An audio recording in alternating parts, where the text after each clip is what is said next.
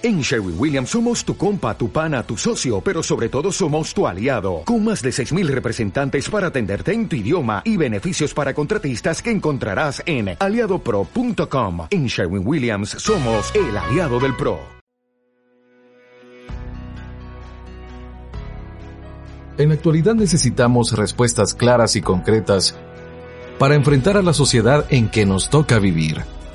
Fe y actualidad Respuestas bíblicas a los dilemas de hoy. Saludos queridos amigos, soy Gonzalo Chamorro, un placer en saludarles por medio de esta vía Fe y Actualidad, un espacio que pretende responder a las inquietudes y a los dilemas morales que nos plantea el escenario contemporáneo desde una perspectiva bíblica, teológica, científica e histórica, y en lo posible reunir las ciencias que hoy permean en la actualidad. Hoy nos convoca un temazo que ya habíamos iniciado con dos buenos amigos y tiene que ver con la crisis de fe en los hijos. Y en esta segunda parte estaremos enfocándonos mucho, no solo en recordar lo que vimos en la primera sección del programa sobre la temática de la duda o la temática de las crisis de fe, sino vamos a centrarnos mucho en la responsabilidad paterna y cuál es la labor de los padres. Y para eso me acompañan dos buenos amigos, como ya lo he expresado y me refiero a Edna y Jorge Ponce. Edna, gracias por estar junto con nosotros y qué bueno verles a través de este medio digital. Un gusto saludar a toda la teleaudiencia y gracias por invitarnos y ser partícipes de este tema. Jorge, qué bueno compartir nuevamente contigo. Gracias por estar aquí en Fe y Actualidad. Igual, de nuestra parte a ustedes y, a la audiencia, de verdad, un placer estar aquí con el tema y con lo que propone Fe y Actualidad. Muchas gracias. Y queremos darle la cordial bienvenida a nuestra buena amiga Sharon Herrera, que nos introducirá a esta temática y después de esos principios, esos datos y esos aportes que nos da Sharon, ingresaremos de lleno al tema que nos convoca el día de hoy. Sharon, bienvenida.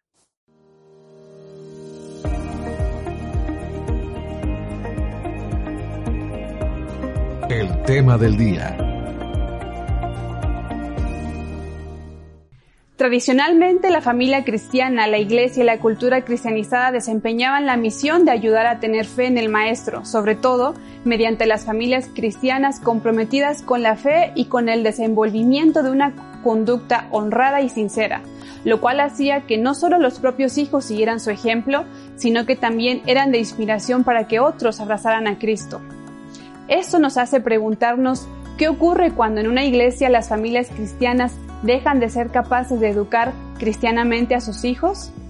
Tal vez los hijos han sido bautizados, han participado en la escuela dominical, asistido a un colegio cristiano, pero a los 15 o 20 años dejan de participar de la comunidad de fe. No asisten a las reuniones, abandonan la lectura de la Biblia, dejan de orar e incluso algunos de ellos no viven de acuerdo con lo que Dios espera. Poco a poco muchos terminan por perder la fe. ¿Hemos valorado lo suficiente la participación de la familia en la respuesta de fe de los hijos? ¿No se ha delegado este aspecto a la Iglesia? En el programa de hoy se abordará la segunda parte del tema Crisis de Fe en los Hijos. Te invitamos a seguirnos en nuestras redes sociales, tanto en Instagram como Facebook. Búscanos como Fe y Actualidad.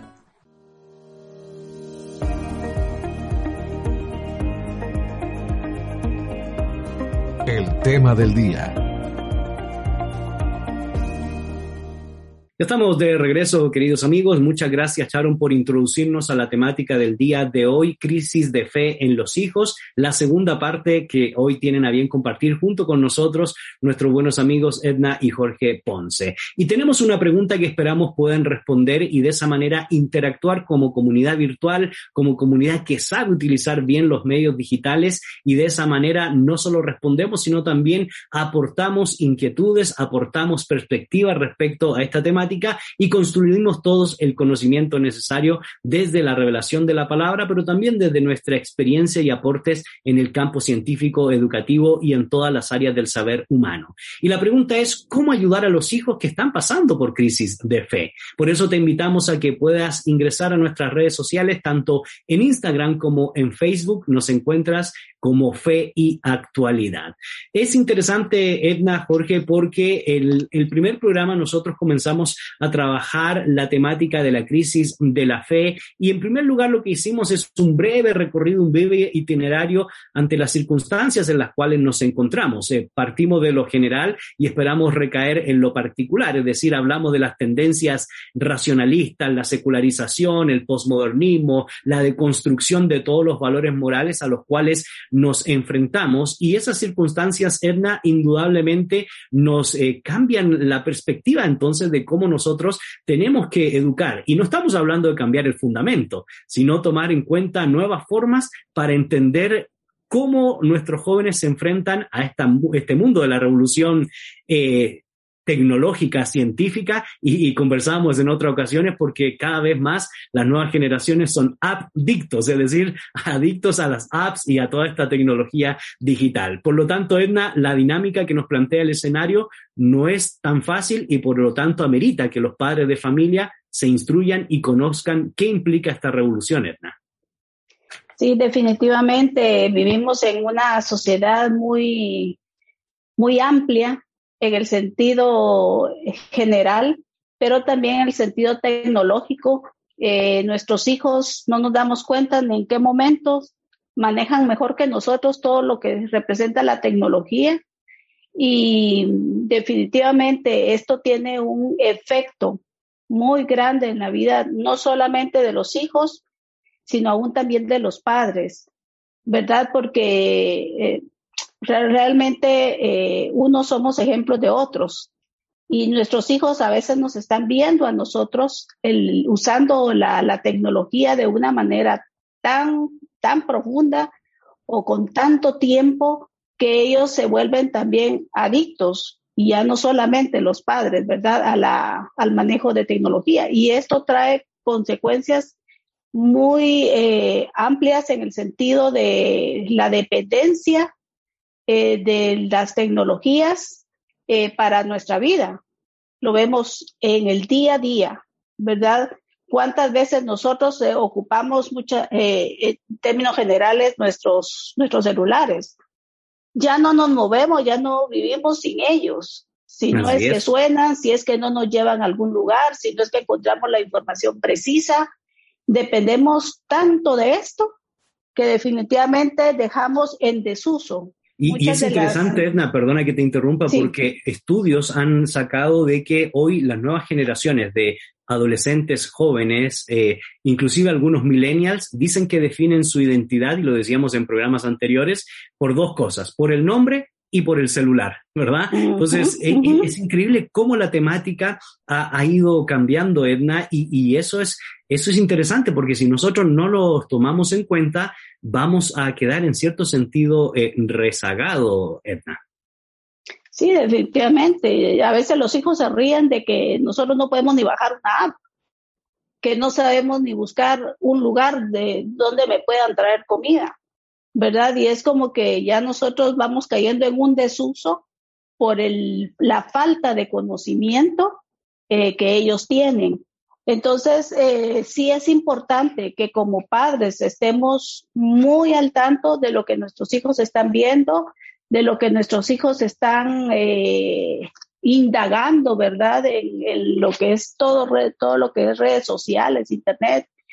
Y definitivamente si nosotros estamos a la par de ellos, entendiendo qué es lo que están haciendo, creo que podemos hacer un buen trabajo con nuestros hijos y no simplemente dejarlos al azar para que ellos escojan lo que ellos nada más quieren. Exacto, porque Jorge, la verdad, no podemos quejarnos hoy de que no hay información. Hoy vivimos en la era de la información. Ahora, una cosa es la información, otra cosa es el conocimiento y otra cosa es la sabiduría. Y eso es importante que nosotros lo podamos analizar y podamos darle el justo contexto y concepto que cada información merece. ¿Por qué? Porque no necesariamente porque tengamos toda la información hemos descubierto la última Coca-Cola del desierto, aunque algunos crean, ¿verdad? Que lo han descubierto. Y eso obviamente con tanta información se genera para algunos autores, para algunos especialistas, mucha más duda porque la juventud o las generaciones o el mundo en términos generales comienza a dudar de las cosas y la duda está a la orden del día. Y, si podemos recapitular en términos eh, generales, Jorge, porque en el programa pasado, en la primera, en la primera parte de este programa sobre la crisis de fe, estuvimos hablando de la duda porque cuando uno escucha esa palabra, pues ya nos suena algo complicado, la duda, ¿cómo es posible que un hijo dude? Es más, ¿cómo es posible que un adulto dude en la fe? Pero realmente la Biblia lo pone en su justo contexto y la realidad en términos de análisis del conocimiento también nos invita a entender que hay diferentes categorizaciones de cómo entendemos el tema de la duda, Jorge. Claro, Gonzalo. Ah, lo que tú decías hace un momento y, conectando con lo que Ana también comentó, a mayor volumen, a mayor cantidad de información. Y hoy que a través de la tecnología decimos a un clic, estamos al alcance de cualquier cantidad de información, necesitamos criterios, valores, principios para poder filtrar.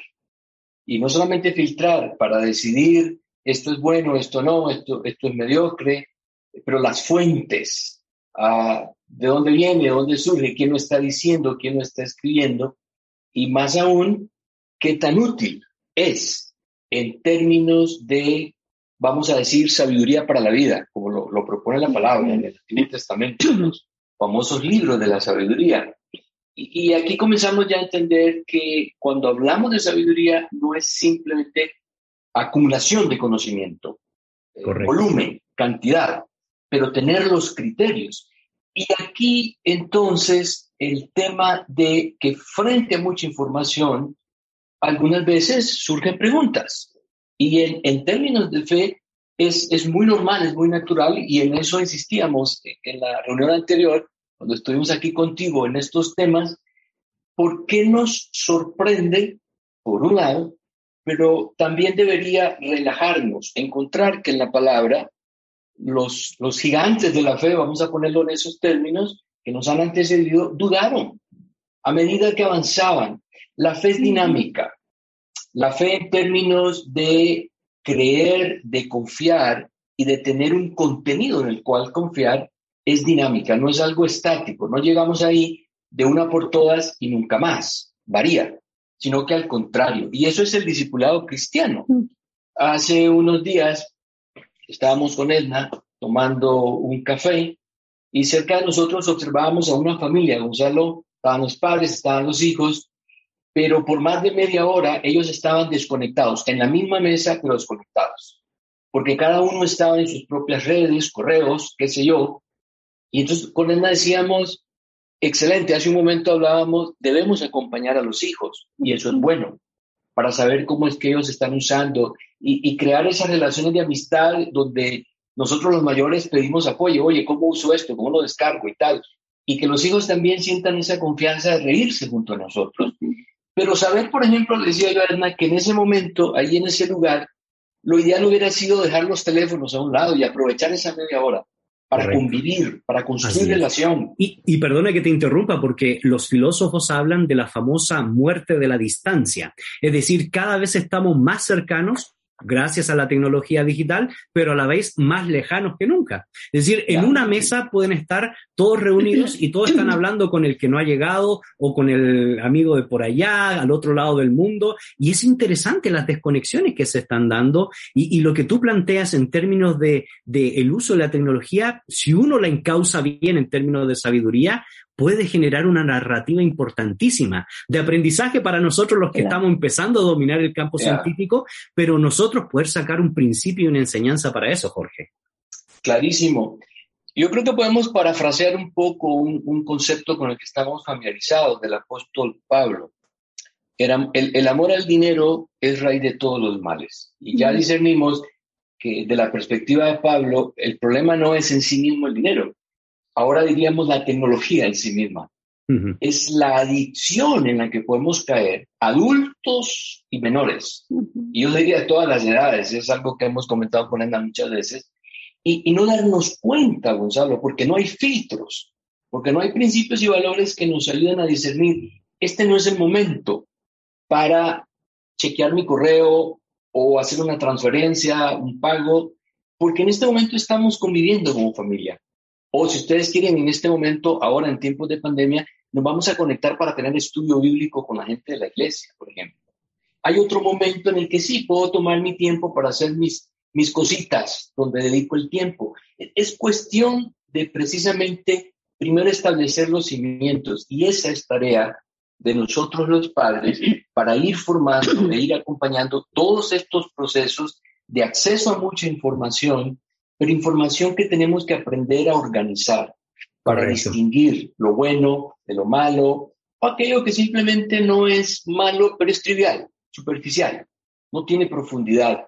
Y ahí es donde nosotros ya entramos en, en, en seriedad en cómo acompañar a nuestros hijos en, en sus diferentes etapas en estos procesos donde ellos también se hacen preguntas. Y, eso es lo que, así es, y eso es lo que estaremos conversando porque eh, obviamente nuestra crítica eh, inicial muy común es atacar en primera instancia a la juventud y a los hijos, porque ¿cómo es posible, verdad, que, que, se hace, que crean tan fácilmente los medios digitales? Bueno, es que también nosotros en nuestras épocas y bajo nuestros contextos también éramos presa de otras realidades. Ir al cine, el cajón del diablo, de la televisión y anteriormente ir a jugar fútbol, qué sé yo, y todas esas dinámicas que, que enfrentamos en determinado contexto y siempre hubo esa posibilidad, ¿verdad?, de, de generar un diálogo sabio para poder encauzar las dudas. Y, y, yo quisiera que en la siguiente sección del programa pudiéramos centrarnos mucho en la responsabilidad de los padres, más que en este contexto analizar a los hijos, porque yo creo que es, importante. Sin embargo, eh, Jorge y Edna también les lanzo la pregunta para que la vayan pensando, porque tú, Jorge, y Edna habían planteado en el programa anterior eh, una respuesta a la pregunta, ¿puede la duda minar la fe? Y creo que vale la pena recordar quienes representan o dependen del tipo de duda que se esté desarrollando. Queridos amigos, estoy en una agradable conversación con dos buenos amigos, Edna Jorge Ponce, y estamos trabajando el tema crisis de fe en los hijos. En esta segunda parte nos queremos enfocar mucho en la formación que debemos tener nosotros los padres para poder instruir a nuestros hijos. Y por eso te invitamos a que puedas contestar la pregunta del día, ¿cómo ayudar a los hijos que están pasando o que pasan por crisis de fe? Las vías de comunicación, no te olvides, Instagram, y Facebook. Nos encuentras como Fe y Actualidad. Haremos una breve pausa y ya regresamos aquí en su programa. No se desconecte.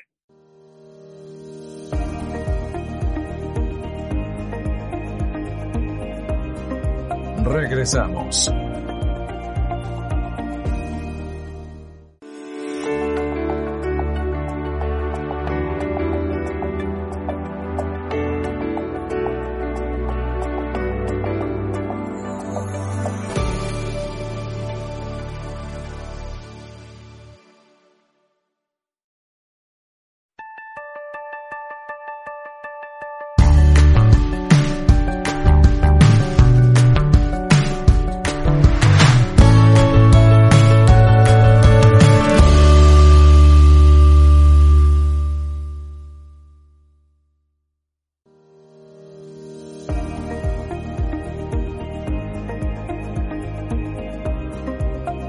Continuamos. Ya estamos de regreso, queridos amigos. Soy Gonzalo Chamorro y como les dije antes de hacer esta pausa, me encuentro en una excelente y agradable conversación junto con Edna y Jorge Ponce. Y estamos eh, reflexionando sobre el tema crisis de fe en los hijos. Y te invitamos nuevamente a que seas parte de nuestra comunidad virtual respondiendo a la pregunta del día, ¿cómo ayudar a los hijos que pasan por crisis de fe? No te olvides, tanto en Instagram como en Facebook nos encuentras como fe y actualidad. Por supuesto, Edna nos toca hablar acerca de la responsabilidad de los padres en los procesos de ser preventivo, de formarnos, pero también de identificar cuáles son nuestros tipos de personalidades a la hora de entender nuestra paternidad, porque queremos educar a nuestros hijos y a veces nosotros como padres de familia ni siquiera estamos eh, capacitados para definirnos como, como padres y eso es importante. Pero antes eh, me gustaría escuchar algún comentario breve tuyo, Edna, como también tuyo, Jorge, porque una de las cosas que planteamos en el programa anterior es que en primera instancia, y lo volviste a recalcar, Jorge, la duda eh, no es pecaminosa porque eh, si uno la entiende bien y la encausa bien, puede realmente ser un gran potencial para el desarrollo de, de la fe. Y, por eso debemos saber qué tipo de duda hay. Y, planteamos en el programa anterior, Edna, que existe la duda del escéptico, ¿verdad? Que el que, pues básicamente, eh, siempre está demandando evidencia y no queda satisfecho. Y al finalmente no hace absolutamente nada porque dicen no puedo aprobar ni desaprobar. Está también el cínico, ¿verdad? Que ustedes muy bien trabajaron en el programa pasado, eh, que está buscando respuestas, pero sin ofrecer conclusiones sobre un mundo totalmente negativo. Y finalmente, una de las cosas que se ve mucho hoy en la actualidad es el rebelde. Eh, ese rebelde que simple y sencillamente no desea creer o pone duda en todo. Y en ese sentido, Edna, eh, solo les comparto, ¿verdad? Algo, que he trabajado en otros programas. Eh, leí hace un tiempo atrás el trabajo del profesor Antonio Cruz, eh, básicamente él quiere responder a, una pregunta. Eh, ¿Quién tiene la razón, Richard Dawkins o el apóstol Pablo? Porque Dawkins dice que todos los que creen en Dios son locos y Pablo dice que el hombre natural no puede percibir las cosas del espíritu o la, o la, o la palabra de la cruz le parece una locura en, Corintios. Y esa es la realidad, ¿verdad? Nos encontramos con aquellos que dudan y dudan con sinceridad, pero también aquellos que dudan por esa apatía y por esa rebeldía, Edna. Definitivamente eh, creo que el dudar en esa, en esa línea que, tú estás mencionando tiene sus grandes riesgos, ¿verdad? Eh, porque uno no está satisfecho con nada, otra no está creyendo en, nada, ¿verdad? Y definitivamente eh, no va a traer nada bueno, ni para la familia ni para los hijos. Considero que en este sentido, ¿verdad? La familia, eh, especialmente los padres y los, aún los padres primerizos que no, no saben cómo lidiar con todo esto, eh, es tan importante que desde que nuestros hijos son pequeños, empecemos a ellos a, educarlos de una manera que puedan desde pequeños creer también. Eh, si nosotros somos creyentes, tenemos el modelo que dar a nuestros hijos es, es interesante que ahora nos, nos, podemos dar cuenta que los padres, en la medida que los niños van creciendo, lo, ya no es un juego infantil el que ponen en sus manos, sino muchas veces es un celular para quitarles eh, o para que ellos se distraigan y ellos eh, estén más tranquilos, ¿verdad? En el momento. es una forma a veces de liberar tiempo para nosotros, los adultos. ¿Ah, sí? Y el tema a veces de liberar tiempo para nosotros es también meternos con esto. Exacto. ¿Verdad, Sí. Sí, es en, un, es en un ratito en el que nos metemos a esto y se lo damos a nuestros hijos también. Los hijos no tienen muchas veces todavía ni el nivel de conciencia en el sentido de saber qué es bueno y qué es malo. Pero si se lo damos en nuestra iglesia, en nuestro tiempo donde podemos conocer acerca del Señor eh, ¿qué sentido tiene? Eh, a nuestros hijos no les estamos enseñando nada, porque ellos muchas veces no entienden lo que las personas dicen, pero sí entienden los muñequitos que aparecen eh, en cualquier video que le ponen los papás. Entonces vemos allí una, algo opuesto, ¿no? A lo que la palabra misma dice, ¿verdad? Que nosotros debemos y somos responsables de la educación de nuestros hijos. Correcto. Somos responsables de, de moverlos hacia una creencia de un, de un Dios vivo y de Jesucristo. Y los niños, en la medida que van creciendo, pueden aprender las cosas. Sin embargo, si colocamos teléfonos, colocamos iPads, o cualquier otro, otro aparato de tecnología, con cualquiera de ellos, ellos se van a distraer, pero no está quedando absolutamente nada en su pequeña vida ni en la medida que vaya creciendo.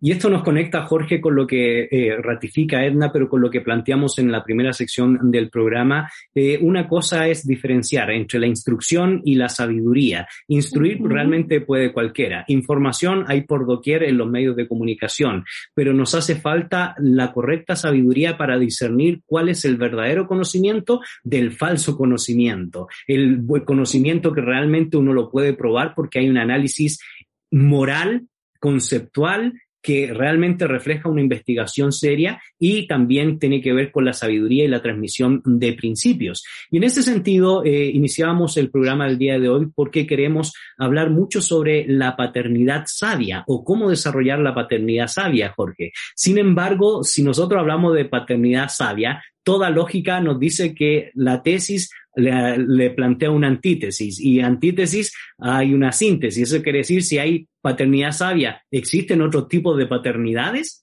Eso me gustaría que nos pudieras eh, comentar para poder entender y poner en contexto eh, su justa definición y qué es lo que deberíamos buscar, eh, Jorge. Claro. Ah, ayer en una clase estuvimos compartiendo algo de esto y yo hacía una distinción fundamental para conectar con lo que Edna nos, decía hace unos minutos. es, hay una brecha enorme, es un mundo distinto hablar de entretenimiento, entretener y educar. Y no es solamente cuando le damos un, dispositivo electrónico con fines de entretención. Lamentablemente, Gonzalo, y esto es parte de, alentar en el, en el, contexto de una conversación donde hay una audiencia de, cristianos que nos acompañan y a veces hacer un poco de autocrítica. Yo creo que en el contexto de iglesia hemos caído mucho en entretención, aún en la manera en que contamos las historias bíblicas sin entrar realmente al fundamento, al fondo, que tiene que ver con educar.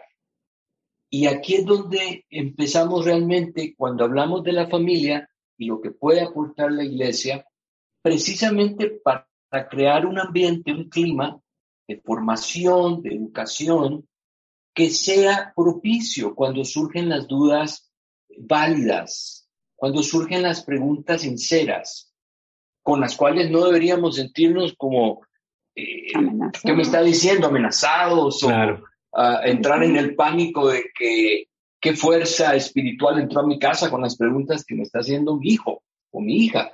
Correcto. Creo que cuando vamos... Y, tenemos que decirlo, Jorge, perdona que te interrumpa, Jorge y Edna, porque pues probablemente ustedes y quizás yo venimos de una generación donde mayoritariamente los modelos de paternidad eran modelos autoritarios, modelos autocráticos, donde sacar un espacio para poder dialogar de estos temas con el papá eh, o mamá, o dependiendo del modelo que haya, no era tan fácil, ¿verdad, Jorge?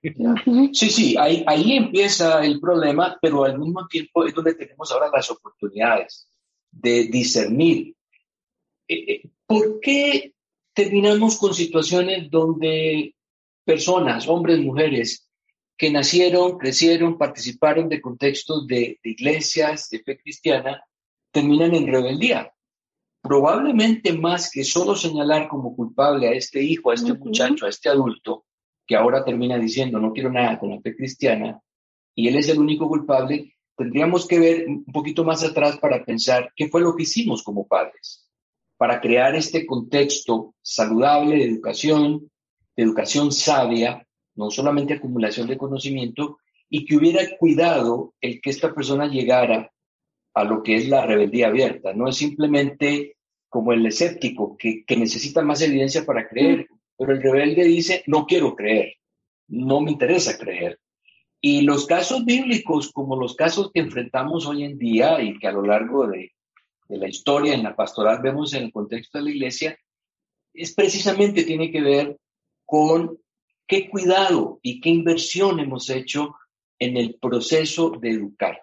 Yo ayer decía en esta clase, esto tiene que ver más con mentoreo, Gonzalo, con relación, que solo asumir de manera autoritaria desde los roles. Yo ayer insistía mucho y hoy lo comentábamos con Edna, los roles no nos definen.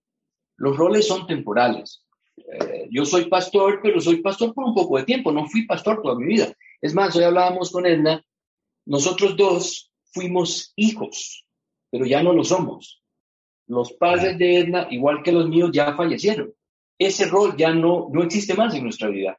Ahora somos padres, somos esposos, Edna es consejera, yo soy educador, pero los roles cambian y el gran problema es cuando entendemos o asumimos la paternidad y la educación, la formación en, términos solamente de instrucción. Me obedeces porque yo soy tu padre, te callas porque yo soy tu mamá. En esta casa mando yo. Y eso solo genera autoritarismo. Y el autoritarismo, lo dice el apóstol Pablo, cuando nos manda a no exasperar. Y no exasperar tiene que ver con crear condiciones que finalmente terminan en rebeldía, Gonzalo. Y, y, por otro lado, la antípoda de ese autoritarismo, y tú ya lo habías mencionado, Edna, es eh, la paternidad permisiva. Es decir, mm. permitimos tanto que finalmente lo que estamos creando es como los autores contemporáneos denominan, una generación de cristal, una generación débil porque no les exigimos, porque no hay disciplina. Y, cuando me refiero a disciplina, no me refiero como se creía en años anteriores, ¿verdad? Agarrar a, a palo limpio, ¿verdad? Sin, sin, sin un sentido de formación y educación. Yo no estoy diciendo que, pues, de vez en cuando, si hay que, si hay que hacerlo, pues, hay que hacerlo, pero todo recordando que la disciplina es formativa. Si no tiene ese sentido, es violencia. Entonces, la, la antípoda de ese autoritarismo es paternidad permisiva. Definitivamente, cuando los padres son permisivos, dan todo lo que los hijos quieren. No hay límites. Eh, si quieren el juguete que salió de moda, allá van y lo compran. Eh, los papás no, no comparten amor. Los papás comparten regalos nada más porque... O, complacencia. O complacencia. Sin límites. Sin límites, exacto. Entonces empiezan a dar y dar y, y, dejar espacios abiertos para que los hijos hagan todo lo que ellos quieren. Y eso se suma, Edna, perdón, eso se le suma el gran aumento de divorcios. Y cuando existe esta realidad, obviamente la forma en cómo se ha entendido la entrega de amor es, bueno, aquí está el dinero, aquí está el regalo o aquí está el pago y le pagamos a 50 entidades para que supuestamente nos eduquen a los hijos cuando esa responsabilidad es nuestra, Edna. Sí, definitivo. Y, y muchas veces los padres ya cuando los hijos empiezan a crecer, se lamentan de que no pudieron hacer nada por sus hijos.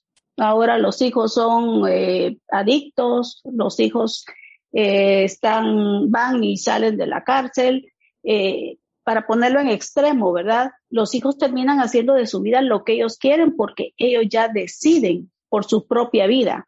Ya no son los padres los que están involucrados en dar un consejo porque los hijos no los aceptan.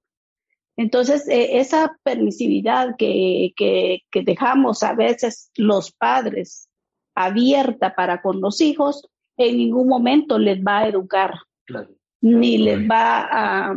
E, e, estamos generando una, una generación improductiva, Gonzalo, en, Todos, en todos los sentidos. Ah, es gente mediocre, sin rumbo, nunca recibieron de nosotros como padres estándares, metas, el aliento de tú puedes, yo te acompaño, hagamos este esfuerzo, tú lo puedes lograr.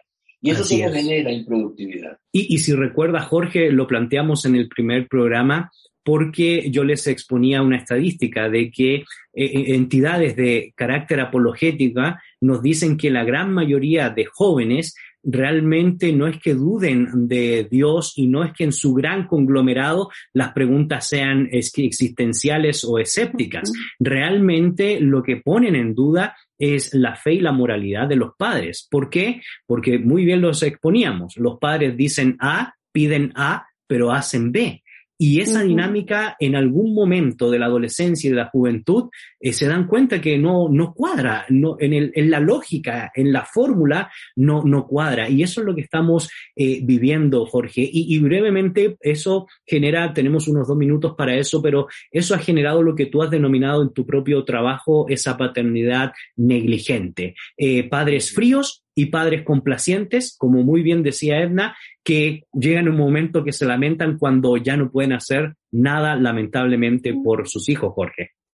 Claro, la, negligencia en términos de ser rígidos, distantes, en términos de afecto totalmente ah, confundimos a los hijos, pero al mismo tiempo extendemos esa licencia de la que hablaba Edna, de haz lo que quieras, vive como vive, cree lo que cree, lo que genera cuando los hijos están en esa etapa, primera infancia, formativa, luego la adolescencia, en que van definiendo personalidad, es una confusión absoluta.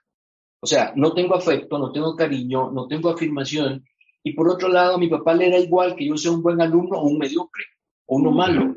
A mi papá le da igual que yo sea honrado o que mienta. Entonces estamos generando una negligencia absoluta, total. Y esto al final le hace daño a la familia, a la siguiente generación, a la iglesia, a la sociedad. O sea, es de, grandísimo impacto ser negligentes. Correcto. Ahora, lo único bueno de todo esto, y especialmente de este programa y de los diferentes ministerios que, desarrollamos, y, estaremos hablando un poco de esto en la próxima sección del programa, es que no todo está perdido. Si algo podemos distinguir del cristianismo es la esperanza y la posibilidad de arrepentirnos y reconocer las cosas que hemos hecho mal y ser restaurados en nuestra mente, en nuestro corazón, en nuestro espíritu, en la manera en cómo podemos ver las cosas, eh, Jorge, Edna, y de eso estaremos hablando en el último segmento, cómo generar entonces una paternidad sabia o una paternidad que se instruye en el fundamento de la sabiduría que es la palabra de Dios. Así que queridos amigos, no se olviden de seguir compartiendo la respuesta a la pregunta del día. ¿Cómo ayudar a los hijos que pasan por crisis de fe? Te recordamos las vías de comunicación en Instagram y en Facebook nos encuentras como Fe y Actualidad. Y estaremos muy agradecidos que no solo compartas este material, no solo le invites a todos tus amigos a que puedan sintonizar eh, el programa de fe y actualidad, sino también a que puedas aportar tus ideas, tus conceptos y nosotros valoramos muchísimo las preguntas porque a, nosotros eh, a la hora de leer esas preguntas nos ayuda también a seguir generando más contenido, más temas que pretenden indudablemente ayudarles, bendecirles y no porque seamos ejemplos de pulcritud, sino porque hemos ido aprendiendo en el proceso, reconociendo nuestros errores, pero también buscando la sabiduría divina. Haremos una breve pausa, no te desconectes de esta agradable conversación junto con Edna y Jorge de Ponce aquí en Fe y Actualidad. Regresamos.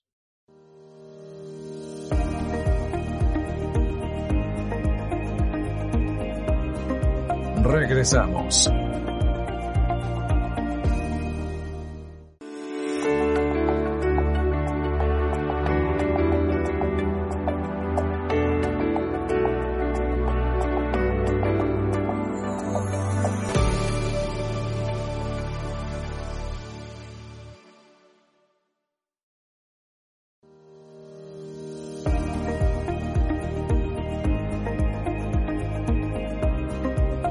Continuamos.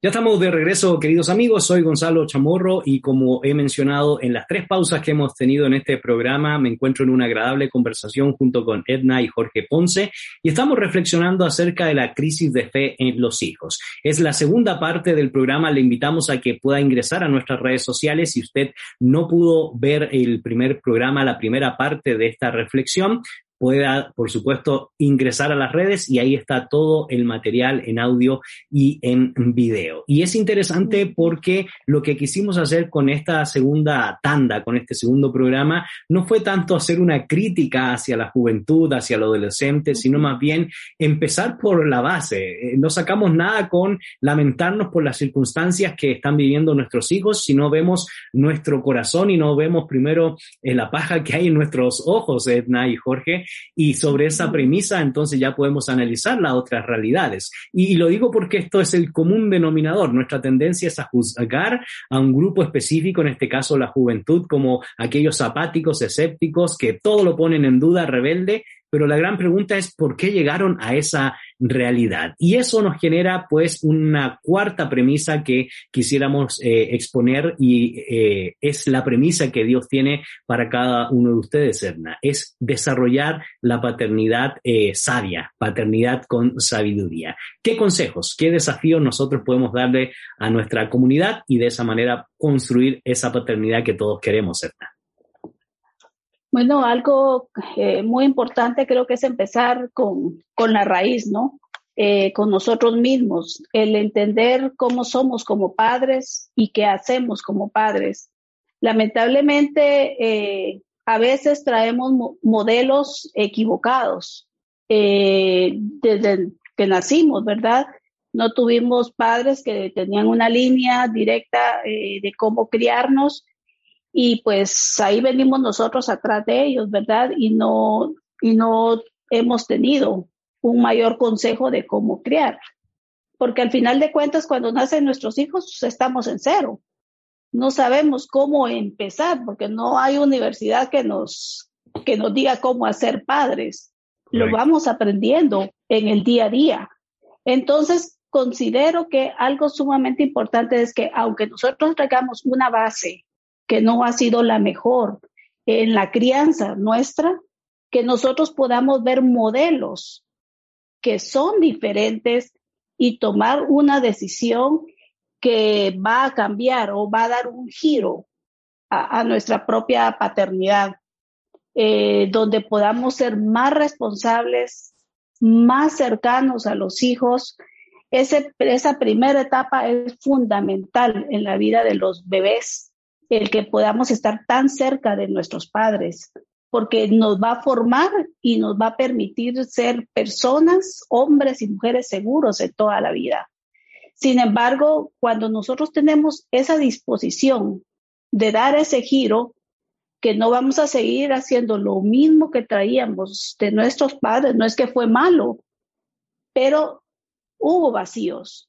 Y entre esos vacíos nosotros necesitamos trabajar en ellos para poder hacer de nuestra propia familia un modelo diferente, un modelo que busque al Señor, un modelo que tenga un compromiso con Dios, un modelo cuyas acciones sean buenas y sean eh, generadoras para otras personas de modelos también, y una generación que sea eh, de alguna manera generosa con aquellos que están luchando con ser mejores padres y podamos ayudarles con un consejo sabio.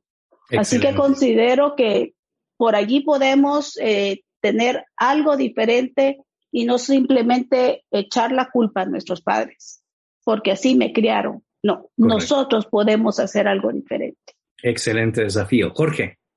Sí, yo creo que Edna está diciéndonos y nos está animando y, de verdad, Gonzalo, lo compartimos con, con corazón pastoral, con, con mucha sinceridad Edna y yo, a lo largo de, nuestra relación, ya casados y pensando en familia, tuvimos que sentarnos y platicar acerca de nuestras familias de origen y decidir qué era lo que no queríamos replicar.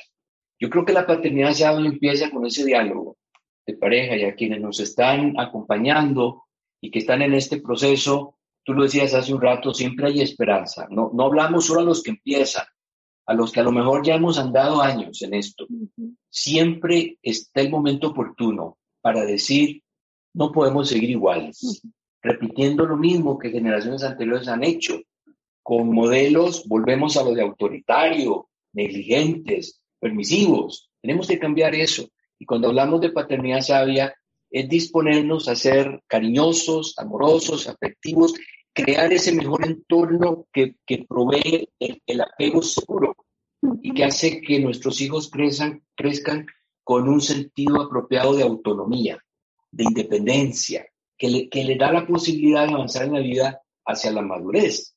Pero acompañar eso con lo que decíamos hace unos minutos también, de ser padres exigentes.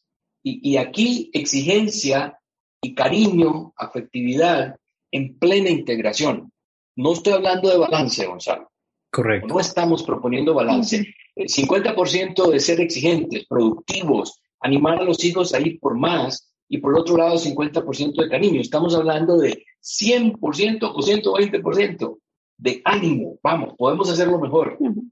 El próximo año vamos a lograr más. Animar a los hijos a ir por más, metas de desempeño, pero siempre afirmados por el cariño. Si no lo podemos lograr, te quiero igual. Si no se pudo alcanzar la meta en, el primer momento que habíamos previsto, te quiero igual, eso no cambia nada, sigue siendo el hijo, yo sigo siendo el padre, la madre que te quiere igual.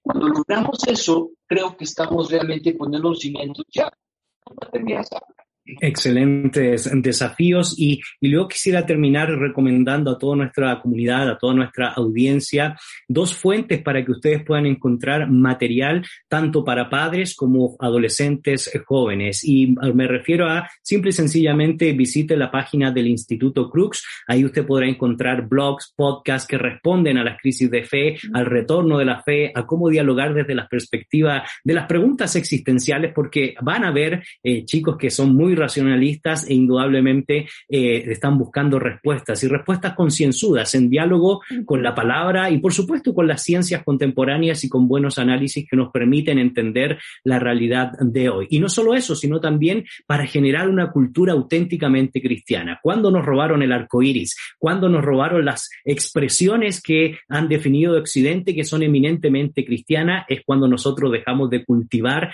nuestra fe y dejamos de producir, crear y promover cultura. Pero también hay un ministerio, Jorge, que el Señor les ha permitido dirigir, Visión para Vivir, que tiene material que puede ayudar a jóvenes y padres de familia. Cuéntanos un poco, nos quedan dos minutos para eso. Eh, ¿Qué es lo que está trabajando Visión para Vivir? Contactos, páginas y redes que pueden indudablemente apoyar a toda nuestra comunidad que está buscando conocimiento y conocimiento con esperanza. Claro que sí, Gonzalo, nuestra página visiónparavivir.org, igual, muchísimos recursos, algunos gratuitos, otros que ustedes pueden comprar, o las series que tenemos en radio y en, en otros formatos, también en Facebook, nuestro programa de consejería para acompañar a padres que están lidiando con este interés de hacer una mejor educación y formación con los hijos y bueno, estamos igual que Instituto Cruz, por la familia, para la familia y para nosotros servirles a través de Gracia Bookshop, nuestra librería, con muchísimos recursos también. Será un gusto. Estamos para servir a la iglesia, Gonzalo. Excelente. Y también en Instagram, ¿verdad? Para ponernos más modernos. Así es. Así, es. Realmente ha sido un placer compartir con ustedes. Por supuesto, Edna, Jorge, no podemos agotar el tema en tan poco tiempo, pero por lo menos deseamos que la gente que eh, está viéndonos, que nos está escuchando, eh, puedan animarse. Hay esperanza y siempre debemos poner nuestra mirada en el autor y consumador de la fe. Somos nueva creación, somos nueva criatura y cuando vivimos bajo los pies del Señor, Edna, siempre hay esperanza. Muchas gracias, Edna, por compartir con nosotros. Con mucho gusto. Jorge, muchas gracias siempre compartir con nosotros un aquí en placer, Actualidad. Un placer, gracias por invitarnos, Gonzalo. Y a ustedes, queridos amigos, no se desconecten de todo el material que ustedes pueden encontrar en las páginas que hemos mencionado el día de hoy, las cuales aparecerán aquí en los cintillos que nuestros buenos amigos de producción nos comparten. Y también le quiero invitar a que siga a nuestras redes sociales, Fe y Actualidad, en Instagram, como también en Facebook. Eh, tenemos, no te desconecte porque tenemos una reflexión especialmente preparada para ustedes y esperamos que sea de mucha bendición. Nos encontramos en una próxima oportunidad. Este ha sido su programa Fe y Actualidad.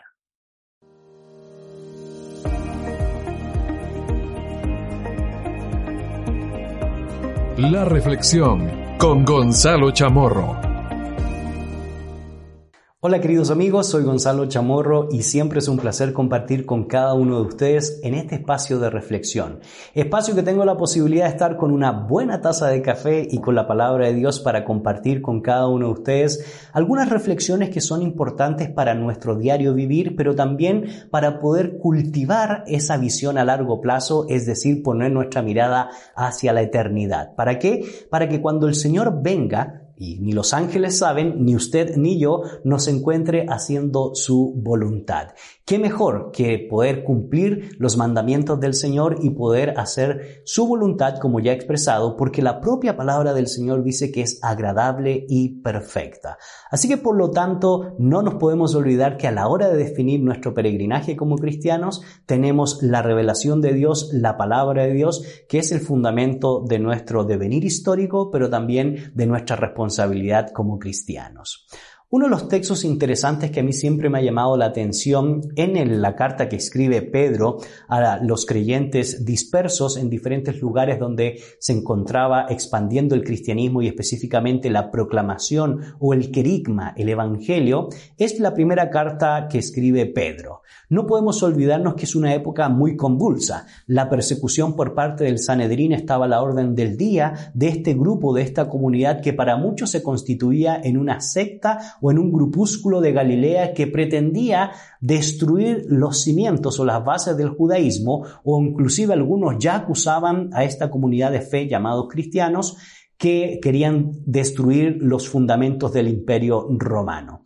¿Por qué lo digo? Porque interesantemente el cristianismo no estaba pidiendo un pedacito en el panteón greco-latino de las diferentes deidades. El cristianismo que estaba proclamando la justicia del reino y las buenas noticias de salvación decía que solo hay un camino. El camino se llama Jesús de Nazaret. Solo por él, por medio de él, podemos tener acceso a nuestro Creador. Y es interesante porque es el Creador mismo que se vuelve, se convierte o se hace o se nos hace hombre para darnos esperanza de vida eterna y entender el dolor humano y padecer y cargar en su cuerpo el pecado de toda la humanidad. Pues en medio de eso, la persecución ya comenzaba no solo a ser, como yo decía, un elemento complejo para la cristiandad por parte del Sanedrín, sino que también ya tenemos los primeros datos de la persecución creada por parte de Nerón en el año 64. En este contexto es que Pedro invita a la comunidad cristiana a ser una comunidad fuerte, a ser una comunidad amable. Capítulo 3, verso 8 dice, finalmente, sed todos de un mismo sentir, compasivos, amándonos fraternalmente, misericordiosos, amigables y no devolver mal por mal. ¿Qué enseñanza más importante? ¿Sabe por qué? Porque la común perspectiva que existía en esa época o que existió antes del advenimiento del Señor era ojo por ojo, diente por diente. Me la haces, me la pagas. Es más, la gran mayoría de escuelas rabínicas antes del advenimiento de nuestro Señor esperaban a un Mesías guerrero, a un líder que traería las armas para poder vengarse tanto del imperio romano como de la cultura helénica que había devastado los principios que había establecido por supuesto, la ley del talión. Y esa ley del talión era nada más y nada menos que todo lo que se hace en contra de mi persona, tarde o temprano se tiene que pagar. Pero el Señor Jesucristo vino a poner la mejilla, vino a enseñar la, la importancia de amar a nuestros enemigos. Y Pedro captó muy bien esa temática, porque en medio de la persecución, la invitación es simple y sencillamente a no devolver mal por mal, ni maldición por maldición, sino por el contrario, ven diciendo, sabiendo que fuisteis llamados a que heredaseis bendición.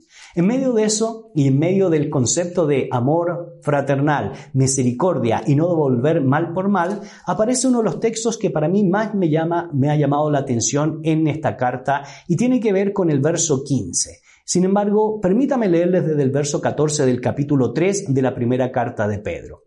El texto bíblico dice, Mas también, si alguna cosa padecéis por causa de la justicia, lo primero que tengo que decir es que si usted y yo vamos a padecer por algo, tiene que ser por algo que sea justo. ¿Y qué es justo? Pues nada más y nada menos que el Evangelio de nuestro Señor Jesucristo. Es decir, no padecemos por cualquier cosa persecución, no padecemos por cualquier cosa los oprobios, los maltratos o los vituperios que se mencionan en las Sagradas Escrituras o las malas palabras o los malos términos. Si vamos a padecer por algo, tiene que ser por algo que sea mayor a nosotros, mayor a usted, mayor a mí. ¿Y qué es eso? Es la justicia del Evangelio, es la justicia del reino. ¿Por qué? Porque el texto bíblico dice, bienaventurados sois.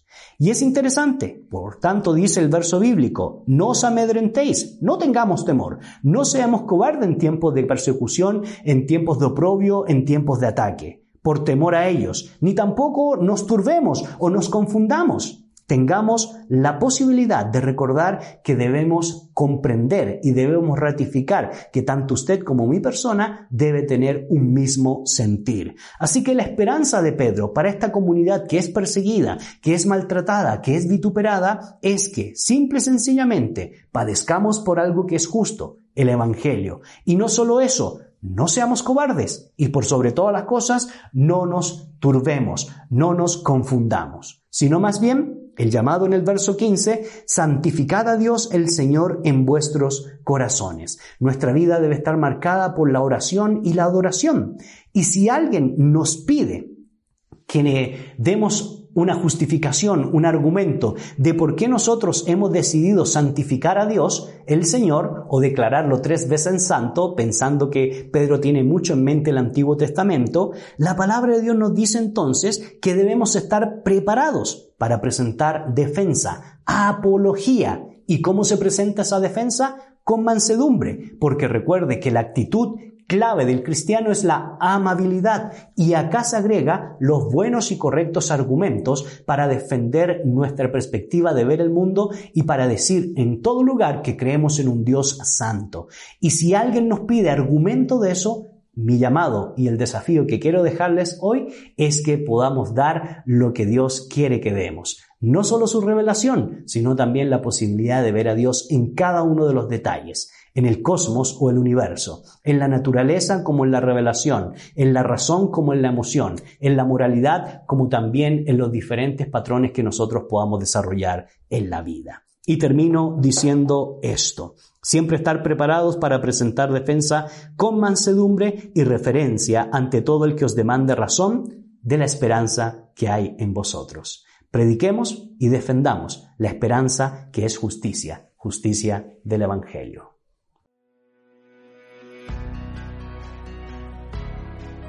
En la actualidad necesitamos respuestas claras y concretas para enfrentar a la sociedad en que nos toca vivir. Fe y actualidad. Respuestas bíblicas a los dilemas de hoy.